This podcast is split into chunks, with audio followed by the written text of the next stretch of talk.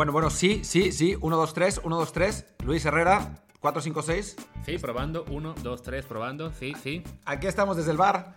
Aquí estamos desde el bar. Ya, es que tanto se han quejado de nuestros audios que ahora tuvimos que probar ya incluso dentro del podcast.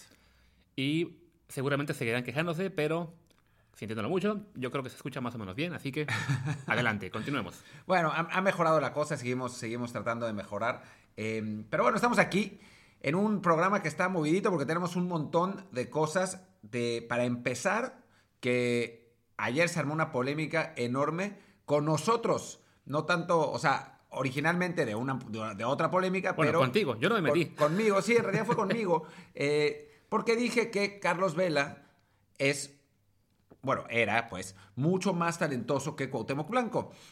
Ahora, por alguna razón, eh, alguien seguramente citó mi tweet en un foro de americanistas y se me dejaron venir los americanistas. Hablaremos ya también de los fans americanistas porque hoy está el, caso de Renato Ibarra que, está muy fuerte y ha habido páginas de la América que han defendido la actitud del ecuatoriano y bueno, pues ni hablar, ¿no? O sea, pero en fin, para, para empezar, eh, Luis, ¿cómo ves? A nivel de talento puro, no de quién logró más en la selección, no de quién tenía más carácter, no de quién metió más goles, no, a nivel talento, a nivel de alguien que se para con la pelota y puede hacer cosas con ella. ¿Quién está más arriba? ¿Carlos Vela o Cuauhtémoc Blanco? Yo creo que ahí no, no hay duda. En términos de talento, Carlos Vela es el jugador más talentoso que ha tenido México en esta generación y probablemente en la historia. Talento puro, reiteramos como dices tú, no es hablar de quién logró más, quién, quién fue más exitoso, que además, este, ayer discutían mucho en Twitter, decían, es que Cuauhtémoc rindió más en clubes y en la selección. No, espérense.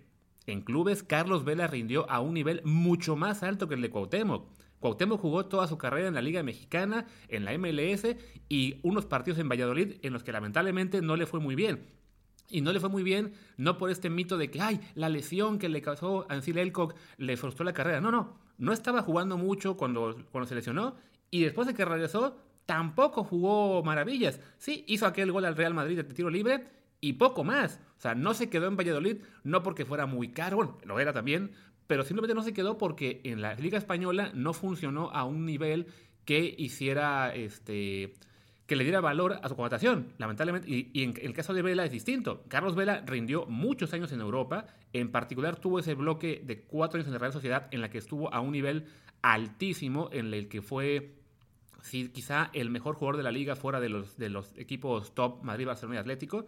Y, y, nunca estuvo a un nivel así en nivel de clubes.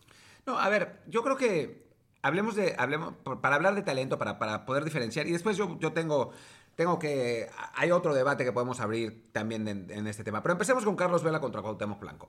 Hay algo que la gente no entiende muy bien en México.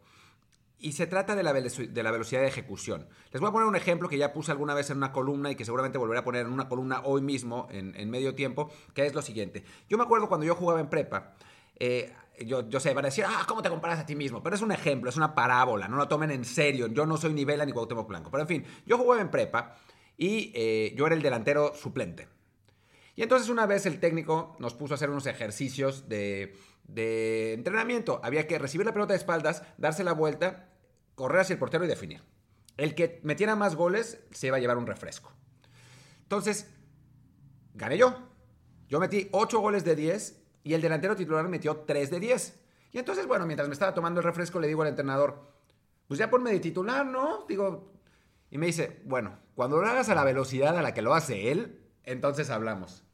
Y ahí me cayó el 20. Tan me cayó el 20 que me cambié de posición. Pero me cayó el 20. El asunto es el siguiente.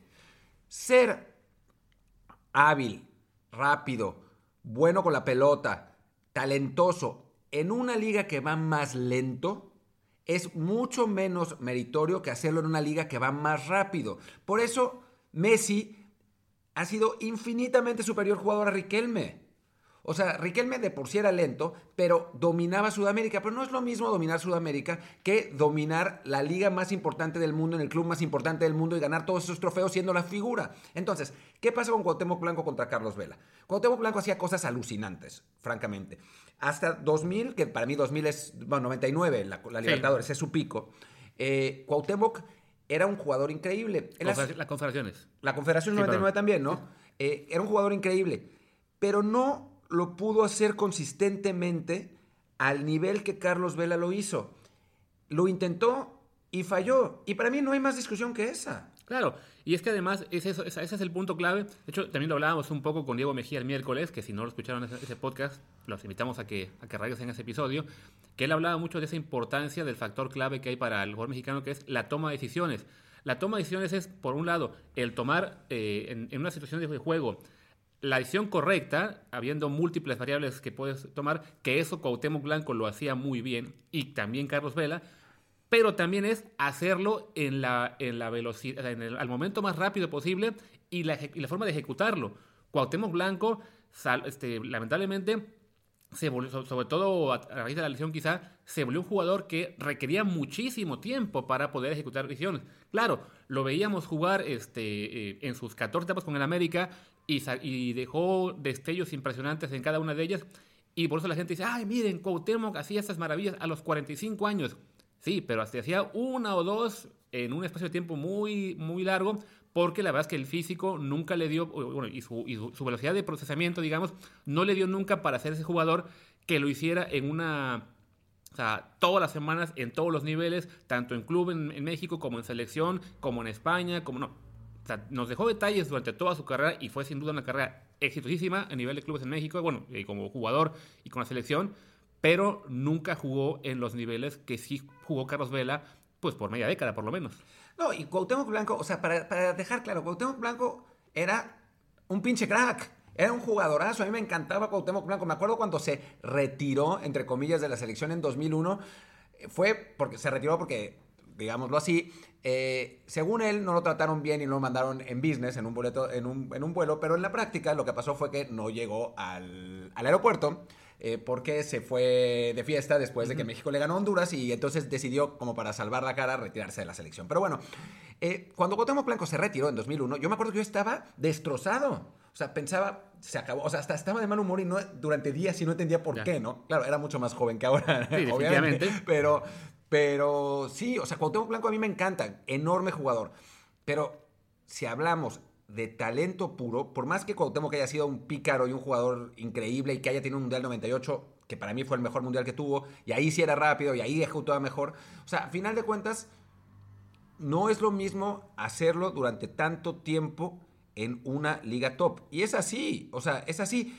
Y por eso a veces vemos unos golazos en la liga de Malasia y esos jugadores de Malasia jamás en la vida van a poder jugar ni en México ni en Europa porque no tienen la velocidad de ejecución que tienen los jugadores que están en esas ligas. Sí, no, lo, lo podemos ver también en el caso, por ejemplo, de Zlatan en la MLS, cómo llegó a hacer goles hasta de escorpión, y ahora que ha vuelto a Italia, no, Le no- va bien, le pero- va bien, pero no vas a ver nunca más ese tipo de jugadas, porque simplemente la velocidad a la que, a la que se le marca, a la que se presiona, no le va a permitir hacer la clase de maravillas que estaba haciendo en Estados Unidos y que le permitían, pues básicamente, basurear hasta sus compañeros, ¿no? Porque sí, la, el- la diferencia en nivel era simplemente eh, descomunal. Y es el caso con Cuauhtémoc. Este, brilló muchísimo jugando en México en su primera etapa hasta 2000-2001. El- la, lesión le afectó mucho. Y recordemos después que se pasó la mitad de su carrera o más jugando ya después en Liga de Ascenso, jugando en la MLS. O sea, ¿por qué? Porque eh, llegó un punto en su carrera que fue relativamente joven en el que ya la velocidad que tenía para eje- ejecutar no era suficiente. Ahora, ya simplemente para, para cerrar el tema, eh, digamos que no tiene, lo que estamos diciendo no tiene absolutamente que ver con ningún club al que le vayamos. O sea, nosotros no operamos de esa manera. Sí, por favor. O sea, le- yo hablo con Martín como de. O sea, la gente que nos sigue sabe que le vamos a Pumas ambos. Y yo le digo, bueno, yo evidentemente detesto al América, pero si uno mira mi historial de tweets, he puesto más elogios al América en el último año que a, que a Pumas. Bueno, O más sea, bien. O sea, Porque América- francamente, porque el América trabaja muy bien y lo podemos reconocer. O sea, es un club que, este, que en este momento está operando muy bien. Entonces, más allá de que como fans no le vayamos, podemos reconocer lo que hace bien, lo que hace mal. Y lo mismo con sus jugadores. Raúl Jiménez es un jugador surgido del América y estamos convencidísimos de que es en este momento el mejor jugador mexicano que hay. Entonces, Bueno, no- yo no- he, no habla- nos hablado he hablado maravillas de Diego Laines al punto que me trolean en Twitter por eso. Y es, viene del América. Sí. Y ya hasta me han dicho hijo de Televisa. Pero, en fin, ahora, Luis, cerramos el tema Vela contra Cuauhtémoc. Yo quiero abrir otro tema porque dijiste algo que me llamó la atención. Dime. Para mí Hugo Sánchez es el jugador más talentoso de todos los tiempos en México. Yo ahí todavía, ahí yo sí lo pondría, digamos, este, en, un debate más, eh, más difícil contra Carlos Vela. Yo creo que en términos de talento puro, quizá Carlos Vela sea incluso superior a Hugo. El problema es que en ética de trabajo, en pasión por el juego, en desear ser mejor, no hay comparación. La ética de trabajo de Hugo Sánchez era, estaba a niveles de Cristiano Ronaldo y eso lo llevó a ser lo que fue. Que, que ahí sí no hay ninguna discusión. Hugo Sánchez es por mucho mejor futbolista mexicano de toda la historia este, y deja bastante atrás a Carlos Vela.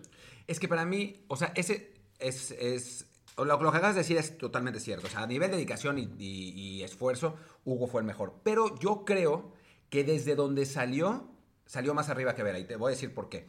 A Hugo Sánchez lo convocan por primera vez a una selección mexicana. Una, la selección panamericana de 75 lo convocan a los 14 años. O sea, imagínate que te convocan a una selección sub-23 o amateur. En ese momento era una selección amateur. Pero a los 14 años. Sí, no, definitivamente. es campeón de México a los 19.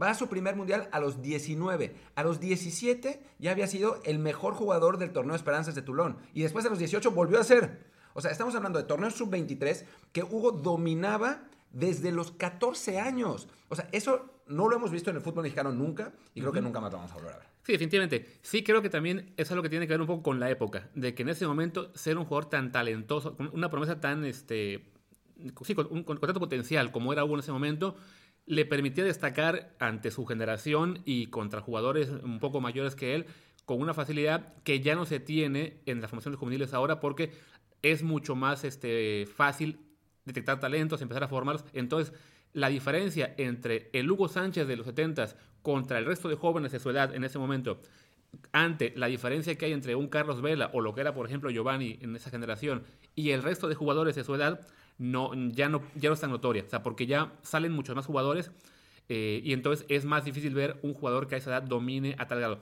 Evidentemente, sí, y aquí hay que volver al tema de, por favor, que hablemos un poco mejor de uno no implica que no nos guste el otro.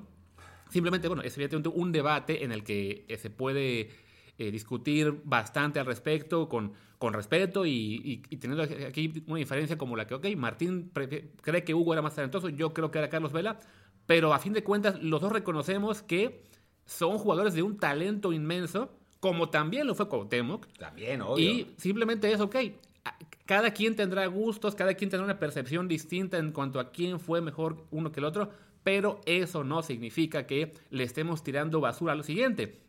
Aquí voy a hacer un, pequeño segue. Me pasó ayer, por ejemplo, que en términos de política puse un tweet criticando a Enrique Peña Nieto y solamente mencionaba a Enrique Peña Nieto y por alguna razón me saltaron varios tuiteros este, enojados conmigo porque no hablé mal del peje. Hombre, del peje hablo bastante mal en otros tweets, pero eso no implica que no pueda olvidar también al otro.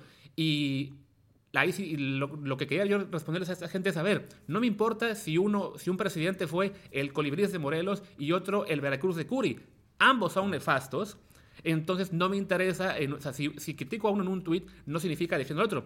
Regresando al fútbol, si elogio a uno un poquito más que el otro, no significa que, este, que no reconozca todo el talento o todos los logros que tuvo cada uno.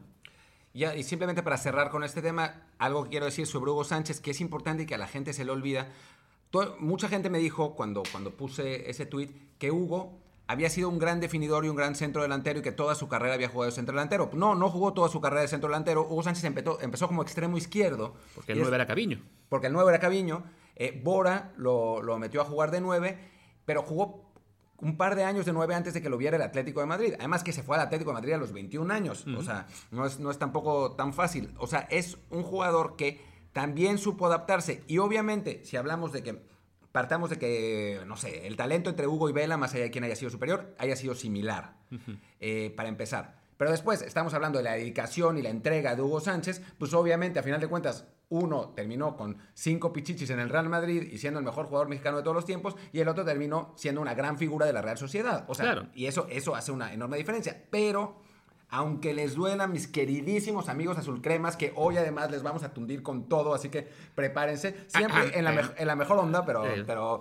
eh, aunque les duela, es mucho mejor ser figura en la Real Sociedad que en el América. Sí. Perdón. O sea, O sea, el nivel es- de la liga es, es sencillamente distinto. O sea, no, no es comparable. Y sobre todo que fue, fue figura por varios años. No, no fue una temporada buena y ya. O sea, fue un bloque bastante amplio de, de temporadas en las, que, en las que estuvo a un nivel que simplemente ningún otro jugador mexicano de esta generación ha tenido, eh, la- lamentablemente. Y que eh, desafortunadamente, y es parte de lo que le reclaman muchos este, fans, coincidió con la etapa en la que estaba alejado de la selección y, es algo que a veces lleva mucho a, los fans a descartar lo que hizo Velas de que, ay, pues sí, jugó muy bien con su club, pero no hizo nada con la selección. Pues no, lamentablemente con la selección no, como, con selección mayor no brilló al, al nivel que nos hubiera gustado, pero es un factor aparte, eso no resta en cuestión de talento, eso ya habla más bien de, bueno, de problemas que hubo en su momento entre él y la federación. eh, parte es, sí, digamos, su actitud en la cual el fútbol no es una prioridad absoluta como otros jugadores. También parte es los malos manejos que hay en la federación y, El- que, lo, lo- y que lo alejaron del, del el club. inefable del equipo. Néstor de la Torre. El inefable Sí. Néstor de la Torre. Entonces, pero bueno, el hecho de que durante su mejor etapa Carlos Vela no haya jugado para la selección mexicana no implica que, que sea, mm, eh, que sea menor su talento. Simplemente eso, lamentablemente no pudimos disfrutar de él, sobre todo en Brasil 2014, donde estoy convencido de que habríamos llegado quizá hasta el sexto partido porque nos tocaba Costa Rica en cuartos si pasábamos ese juego contra Holanda. Pero bueno, en fin, eh, tenemos que cortar este tema porque hay otros temas. Hoy, o sea, es un día. Si hoy hubiera venido Diego Mejía, no sé dónde hubiéramos podido meter la entrevista porque, porque hoy hay un montón de cosas. La- el segundo tema que tenemos es, es un tema interesante, especulativo realmente, pero ya se ha hablado bastante y bueno, es, es algo que nos apasiona porque hablamos de eso todo el tiempo.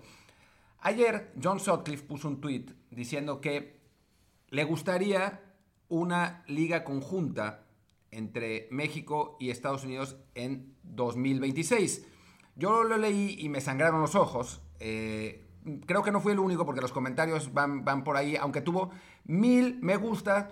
Yo creo que tienen que haber sido de aficionados del MLS, porque no se, no, no se me ocurre por qué razón a un fan de la Liga MX o del fútbol mexicano en general pudiera querer una liga conjunta. Seguramente porque no se dan cuenta de las implicaciones que hablaremos en este momento. Sí, sí, quizá, o si no fans de la MLS, por lo menos fans mexicoamericanos, a los que les gustaría tener en su propia liga, en la, en la liga que tienen ahí a la mano, pues al América, a las Chivas, al Cruz Azul, a los Pumas, y que es probablemente, y que, bueno, y que es además una de las principales razones por las cuales la MLS estaría impulsando esa fusión. Porque sabemos que los ratings de la MLS eh, palidecen en comparación con los de la Liga MX en, en Estados Unidos. Entonces, bueno, si atraes a esos clubes que generan rating en Estados Unidos a tu propia liga y que compiten contra ti, no solamente en este invento llamado Leagues Cup o en la Conca Champions, eh, tres partidos a la- en el año, o en, en la Campeones Cup, sino que los tengas ahí de fijo, jugando contra tus equipos, 10, 15, 20 partidos al año oficiales, eso sí sería un boost enorme de ratings y de interés para la MLS. A ver, Luis acaba de decir qué es lo que ganaría la MLS eh, con una liga conjunta. ¿Qué ganaría la Liga MX? Nada. Nada. No ganarían nada. A ver, va- vamos a poner este escenario. En 2026 se reúnen las dos ligas. Digamos que para empezar habría una liga además, un engendro de 30 equipos, pero bueno, digamos que... De 40 y... No, bueno, porque seguramente dividirían en dos categorías, ¿no? Tendría Sí, que ser. claro, O sea, no sí, puede no, ser una pero, liga de 40 claro, equipos. el problema es cómo la divides. En fin, digamos, eh, partamos que sean 14... eh, 14 y 14. 14 y por- 14. Con ingresos similares de todos los equipos, ¿dónde creen que los mejores jugadores van a querer ir? ¿A México o a Estados Unidos? Sí. O sea, con tope salarial, si te van a pagar lo mismo en el Los Ángeles Galaxy o en el Puebla, ¿a dónde vas? Para empezar. Después, ¿dónde creen que surgirían los mejores talentos? ¿A qué academia se, se- se irían? ¿Qué preferirían los clubes en general en cuanto a ingresos de, de taquilla? ¿Dónde, dónde se sacarían más ingresos? Todo eso le da ventaja a la MLS. A mí no me parecería para nada descabellado que para 2035 hubiera en la primera división, digamos así, de 24 equipos o lo que sea, 20 equipos en Estados Unidos, América, Chivas, Pumas y Cruz Azul. O, lo- y los dos regios. Claro, sí, Y- antes de que se enojen. Y ya está. Porque a nivel captura de ingresos, la o sea, una liga conjunta sería todo para Estados Unidos. A nivel eh, mejores eh, lugares para vivir, Estados Unidos. A nivel mejor negocio, Estados Unidos. Es una enorme tontería y eso me lleva a un punto que me parece absolutamente descabellado, que es Enrique Bonilla diciendo que la Liga MX es un aliado de la, perdón, que la MLS es un aliado de la Liga MX, pero ¿en qué cabeza cabe? ¿En qué cabeza cabe? O sea, yo no veo para nada a, Javier Tebas diciendo, no serio, pero es que, es que la Premier es, nuestro aliado, es nuestra aliada. Vamos a, vamos a hacer una liga conjunta con la Premier y que, bueno, el, Arsenal y el, el, Liverpool y se lleva a todos nuestros equipos. O sea, es, pero... Sí, no, es, alucinante porque no tiene, no tiene ningún sentido. O sea, aquí, como, como decimos, es una, una, una, posible fusión, perdón que me enredé, una posible fusión simplemente beneficia a el interés para ellos, para que su liga sea más importante, para que haya más este interés de todo el público mexicoamericano hacia sus clubes y que digas, ok, que quiero, quiero ver al América, pues lo voy a ver contra el Galaxy, contra el LFC, contra el DC United y ya no, y ya no tengo que verlo a distancia contra, contra Cholos o contra Morelia. Este, y eso es lo que busca la MLS. Por eso la MLS quiere, estar, eh, quiere acercarse a la Liga MX para que le ayude a levantar el interés local. Evidentemente, para la Liga MX, eh, pues los dueños están enamorados del sistema MLS de no descenso, de, seguridad financiera, en la cual la MLS, al tener un tope salarial, evidentemente ningún, ningún club este, puede gastar más de lo, que, de lo que en teoría ingresa, más allá de que evidentemente clubes como el LAFC o los de Nueva York van a generar mucho más que, que el Columbus o que, o que el Kansas City. Entonces, los dueños de la MLS, ninguno pierde dinero. Cuando empezaron, sí, y por eso alguna franquicia desapareció. Y ah, la última fue Chivas USA, que fue un fiasco total. Pero en términos generales, ahora mismo para un dueño de la MLS es bastante seguro invertir ahí. Para, en cambio, para, en, México no lo es. Muchos clubes este, viven en pérdidas que, que, bueno, al ser apoyados por empresas importantes, estas pérdidas acaban siendo eh, amortizadas a, forma de impuestos, eh, bueno, de, en su declaración fiscal, así decirlo. no, es que sea, no, es que inviertan por, por altruismo, lo hacen porque les genera imagen, les genera publicidad y a su vez todo lo que pierdan se puede amortizar a la hora de hacer este, cuentas fiscales. Pero lo que quieren, evidentemente, los dueños mexicanos es, ah, no, pues quiero que también sea negocio, quiero también que sea una garantía para mí de eh, estar tranquilo, de tener que invertir solamente eh, lo suficiente y no el triple de lo que a lo mejor ingresa mi, club. Pero este, una vez que pones, entonces, y por eso vemos ahora el esfuerzo de, ah, queremos cerrar la Liga 20, queremos que no haya descenso, yo Atlas quiero proteger mi inversión y no tener ya el miedo a descender nunca más, el Puebla, los clubes pequeños que, sufren cada año, pero si eso lo sumas, eso ya es malo para, para la Liga Mexicana. Deportivamente. Deportivamente. ¿eh? Si eso lo sumas ahora a unirte con la MLS, que al tener un armatoste de liga gigantesco, pues no tienes de otra que establecer un sistema de ascenso y descenso entre las dos, porque ni modo que hagas una liga de 60 clubes. O sea, ¿qué va a pasar con los clubes mexicanos? Pues sí, que van a acabar en, lo que temen ahora, en la segunda división, en la liga con mucho menos interés. Y más allá, como dice Martín, de los clubes grandes mexicanos que sí pueden competir, pues tanto por interés como por finanzas, con los clubes de la MLS en cierto sentido, o sea, un Tigres, un América, eh, probablemente sí puedan hacerle frente a la mayoría de equipos de la MLS en términos económicos, pero la gran mayoría no va a. O sea, ¿qué va a hacer del Toluca cuando tenga que competir financieramente con el Galaxy, el New York City y el Chicago Fire? Contra el Cincinnati. Deje Chicago Fire. Contra el Cincinnati. Contra un mercado pequeño. O sea, un mercado pequeño en México no tiene nada que hacer contra un mercado pequeño en Estados Unidos. Y después eso nos lleva a otro debate que no creo que tengamos hoy porque no tenemos tiempo, que es yo no entiendo y a mí no me cabe en la cabeza por qué estamos haciendo tanto esfuerzo para hacer que los enanos crezcan. O sea, a mí sinceramente me, me, parece insólito. O sea, más allá de que en el fútbol hay rivalidades y que una parte del gusto está en que tú seas fuerte y tu rival no lo sea, son gringos. O sea, no, no, no sé si, si han entendido. O sea, si nosotros los hacemos crecer, no es que ellos después digan, oh, yo también voy a ayudar a la Liga Mexicana y que México mejore también. No va a pasar eso. La Liga Conjunta va a ser la Liga de Estados Unidos con seis apéndices mexicanos cuando se pueda. Así son, así operan. Sí, la la, lo NH la, la NHL, NHL claro. tiene un montón de equipos canadienses y está considerada como la liga gringa, tanto que se llama la National Hockey League. No, y de hecho, cada vez tienen menos equipos canadienses. O sea, en en este momento no recuerdo la proporción exacta, pero si en su momento fueron, es un decir, porque insisto, no me acuerdo los números exactos, si en su momento eran 12 y 12, ahora son probablemente 26 o algo así. Porque, precisamente porque ni siquiera el mercado canadiense pudo competir con el mercado estadounidense y varias franquicias acabaron desapareciendo o mudándose a Estados Unidos. En el caso del fútbol, terminaría pasando algo muy parecido. Sí, tenemos más pasión de este lado en, México, tenemos este, clubes con más historia, pero a fin de cuentas la economía va a dirigir todo hacia Estados Unidos. Cuando Martín pregunta, bueno, ¿por qué quiere la Liga Mexicana ayudar a, la MLS? Es evidentemente una cuestión de dinero. Los dueños los dueños de clubes ya se dieron, o sea, a nosotros nos encantaría que vol- volver a Libertadores, volver a la Copa América, volver a Sudamericana. ¿Qué es lo que pasa? Que no es negocio. O sea, participar en Libertadores para el club mexicano nunca ha sido negocio porque son viajes muy largos, porque no tienen, porque los patrocinadores pues no meten tanto dinero como sí mete un patrocinador estadounidense. Entonces, dicen, no, lo que tenemos que hacer es competir contra la MLS y para que genere dinero, pues tenemos que ayudarles a ser más competitivos para que la gente empiece a decir, ok, en lugar de, de ver un River América, quiero ver un Galaxy Chivas. Pero eso no va a pasar, porque sen- sencillamente, al ser la Liga MLS una liga diseñada en forma de negocio, de que nadie pierda, de vamos a darle espectáculo al público y eso implica compremos 14 delanteros y vendamos al defensa decente que tengamos, porque eso es lo que buscan, espectáculo, show y que la gente vaya, no elevar el nivel deportivo, porque el nivel deportivo sigue siendo realmente nefasto. O sea, pues lo que va a hacer esto es arrastrar a la Liga Mexicana a tener igual un nivel más bajo deportivamente, que de por sí ya no competir contra sudamericanos se empieza a notar un poco.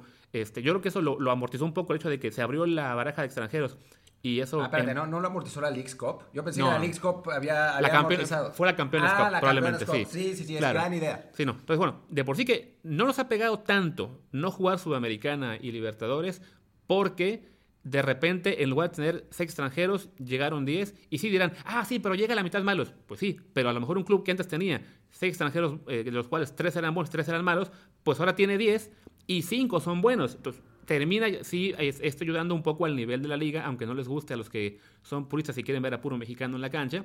Que además, en la MLS, perdón, hay el doble de extranjeros que en la Liga MX, ¿eh? Sí, lo, lo tuiteé yo el día del partido de la LFC. O sea, había 14 extranjeros en, en, una- en uno de los equipos. Entonces, eso es lo que va a ocurrir, lamentablemente, si se llega a concretar esta idea loca. O sea, de por sí ya, se, ya estamos en el camino de nuestra competencia internacional siempre va a ser contra la MLS. Queremos jugar la Conca Champions, la Leagues Cup, la Campeones Cup, el juego de estrellas que, van a- que, se, van, que se inventaron, que no sé ni siquiera cómo vamos a, enfrentar. Y deportivamente eso va a ser un lastre. O sea, si la mm, ahí, en este punto que voy a decir, Martín y yo tenemos una diferencia. Yo sí creo que sería bueno que la MLS crezca, pero no a costa de la Liga MX. Es que siempre va a ser así, para mí. Es, y es otro debate, ¿no? O sea, para mí siempre que crezca la, la, la MLS va a ser a, contra- a costa de la Liga MX, pero lo, vamos a debatir en otro momento porque creo que ya llevamos como media hora y todavía nos faltan dos temas. Eh, ¿Cuánto llevamos? 28 minutos, sí. Entonces, cortemos este tema, creo que ya dejamos claro nuestro, nuestra postura, como creo que dejaremos clara nuestra, la postura sobre el siguiente tema, que es... eh, ¿Qué quieres? ¿Que hable, que hable... ¿Es Sebastián Córdoba el mejor jugador del fútbol mexicano? Que lo pregunta esto TUDN en una encuesta en su página. Yo opino que no. Yo también creo que no. Ok, tema. al siguiente tema. Eh, habla- hab- hablando de cosas serias, ojo que Sebastián Córdoba es un, es un muy buen prospecto, pero por favor, seamos serios. Hablando de otra cosa mucho más importante, resulta que ayer Renato Ibarra fue... eh, fue voy, a, voy a... ¿Leo la nota de Infobae primero o...? Sí, léela. o- Ok. Voy a, voy a leer el titular. ¿Cómo, ¿Cómo es el titular de Infobae? Ah, se nos... Se, Se nos cerró la se página. nos cerró la página. Ahora ya la volvió. Renato Ibarra, jugador del América, fue presuntamente detenido por violencia familiar. Ese es, ese es el título. Fue presuntamente detenido. Es curioso que haya terminado en la comisaría si fue presuntamente detenido y no sabemos ser, con certeza, pero bueno. Sí. Lo, lo más increíble y lo más doloroso es que su esposa fue, fue detenido por violencia doméstica contra su esposa, Luceli Estefanía Chara, que tiene 10 meses de embarazo. O sea, no sé si fue porque no, no paría que Estaba se desesperó desesperado, pero- y, y- Bueno, hablando en serio, nos estamos burlando de quien escribió la nota, por Dios, Sí, no. 10 meses de embarazo. Los becarios. De becarios. Eh, los infobecarios. No, hablando en serio, es algo muy serio, o sea, algo muy, muy, muy grave. Eh, Renato Ibarra eh, lo desmintió diciendo, quiero aclarar algunos rumores respecto a que fui detenido por haber golpeado a mi pareja. Esa información es absolutamente falsa. Me encuentro apoyando a las autoridades debido a un malentendido en el que lamentablemente está involucrada mi familia. Sin embargo, eh, por lo que hemos leído ya eh, por parte de reporteros de Twitter, no, los reporteros no son de Twitter, los reporteros están en Twitter.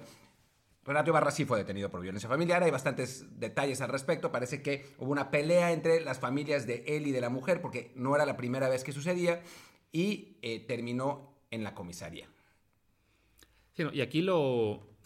en un, por un lado, es una noticia lamentable, es un hecho que tiene que, que de confirmarse que hay violencia intrafamiliar, tiene que condenarse, no se puede justificar, no se puede eh, matizar. O sea, es, violencia intrafamiliar es un, es un asunto muy serio que lamentablemente ocurre mucho en el. Eh, bueno, en, en, la, sociedad y también en el deporte profesional. Hay, hay más casos de los que sabemos, lamentablemente. O sea, muchos no salen a la luz sobre todo nos, pasaba, me pasaba mucho verlo en la NFL con esta investigación que hubo sobre Tyreek Hill el año pasado, el corredor de los jefes de Kansas City, este, el receptor, perdón, en la que la esposa no quiso testificar porque, y así ha sido el caso con otros iguales, porque a fin de cuentas la esposa sabe de que, ok, si testifico contra mi marido, eso acaba afectando su carrera. Y si afecta su carrera, eso acaba afectando la economía de toda la familia. Entonces, en casos así, las mujeres terminan eh, aceptando.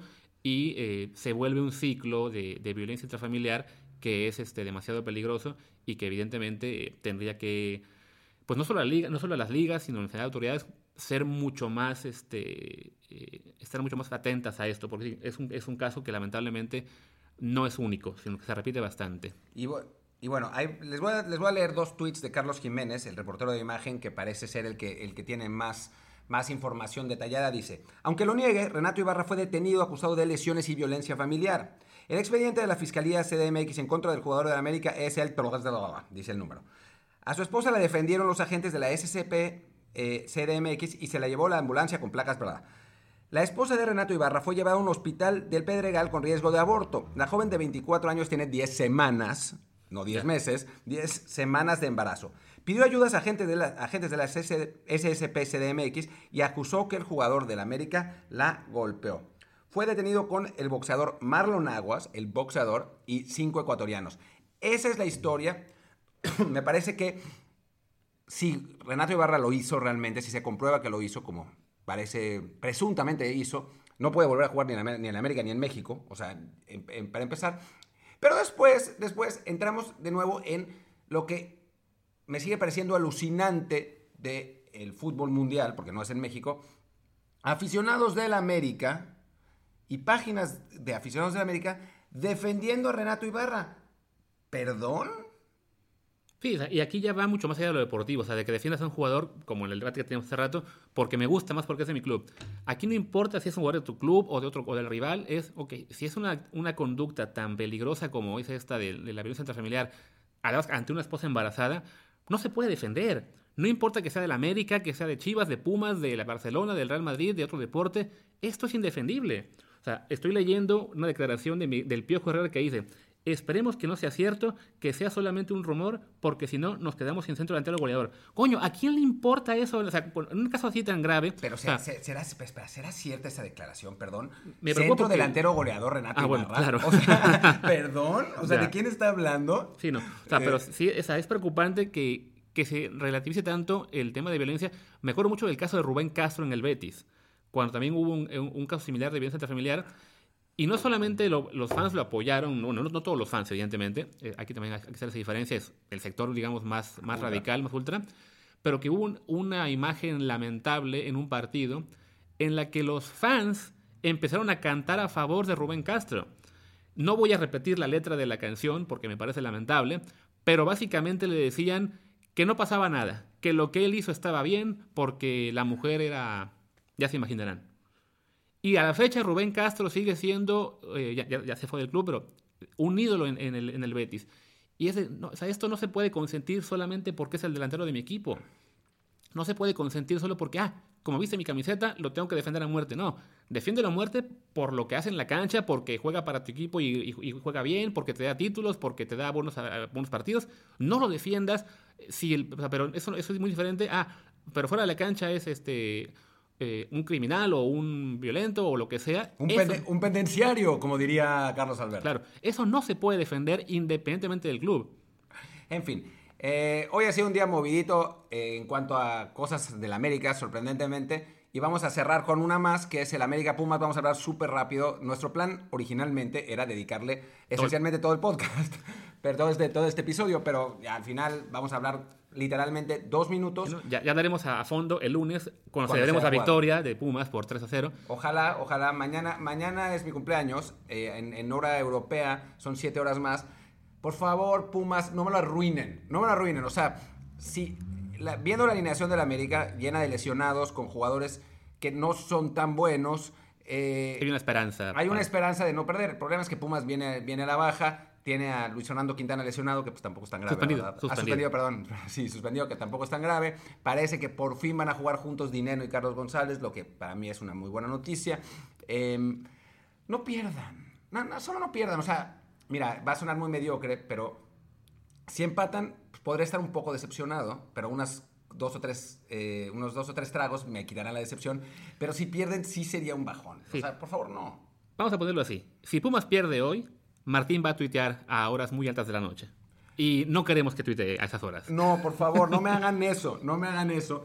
Eh, ojalá que Pumas gane. Yo creo que va, que, que va a ser un partido parejo. Creo que si América jugara con eh, su 11 titular completo, tendría ventaja, sin duda. Creo que pa- como están las cosas, no, no, va a estar tan, no va a estar tan disparejo el hecho que se juegue en CEU. Lo único que sí sería una locura es que Roger Martínez saliera de la banca después de que lo congelaron tanto tiempo y nos hiciera el, el gol de la derrota y ahí sí nos vamos todos, ¿no? Sí, ¿no? Francamente. Vamos así como vamos a acabar comentando lo que parece será el 11, y- el 11 inicial de cada uno. Este, Pumas en teoría saldría con Saldívar, en la central Freire y Johan Vázquez, con Ala de Mozo y Mallorca por los laterales. Centro del campo, Iniesta y Bigón, que reemplazaría a Fabio. A Fabio. ¿sí?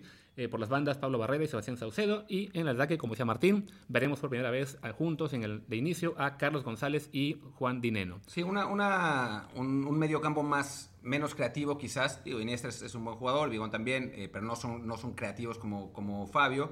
Me parece que lo está intentando hacer Mitchell para compensar un poco que juega con dos puntas, con dos nueves. No me, no me parece mal la alineación, o sea, me parece Sí. que está bien dentro de, lo que, dentro, dentro de lo que hay en Pumas, que no es mucho, me parece que es razonable. Sí, es, es cerca del máximo potencial que podemos ofrecer en una alineación eh, para Pumas. Y en cambio, al ver la del América, sí se da uno cuenta de que hay bastantes bajas. El América en teoría saldrá con Guillermo Ochoa en la puerta, este, con eh, Luis Fuentes como central junto a Aguilera. En las la- laterales va a ser Jorge Sánchez, que volvería después de su suspensión. Eh, no, miento. Sería titular en lugar de Bruno, de Bruno Valdés, que está suspendido. Sería por detrás izquierdo. Y en la derecha jugaría Pablo Aguilar. En el centro del campo, Fernando González y Richard Sánchez. Con Sebastián Córdoba y Leo Suárez en las bandas. Y arriba, Federico Viñas y Henry Martín. No es un equipo que espante demasiado. No, o la sea, verdad. después nos van a ganar 4-0 y me voy a tragar las palabras, pero si lo ves por, por alineación, es seguramente el equipo más flojo de América que ha enfrentado en Pumas en un rato larguísimo. Sí. Y es en CU, así que. Por favor, o sea, Pumas, ¿qué les cuesta? O sea, ya vi- vienen de perder dos. Y el que sigue quizá también. Este, háganos el favor, no sean Sí, así. no lo pierdan. Y si lo pueden ganar, estaría buenísimo. O sea, al final de cuentas en América igual va a calificar. O sea, americanistas ya los hemos, les hemos, los hemos tundido. Van a calificar, van a recuperar a los lesionados y suspendidos. Les va a ir bien. Solo este partido, pues que Pumas lo gane, ¿no? Sí, no.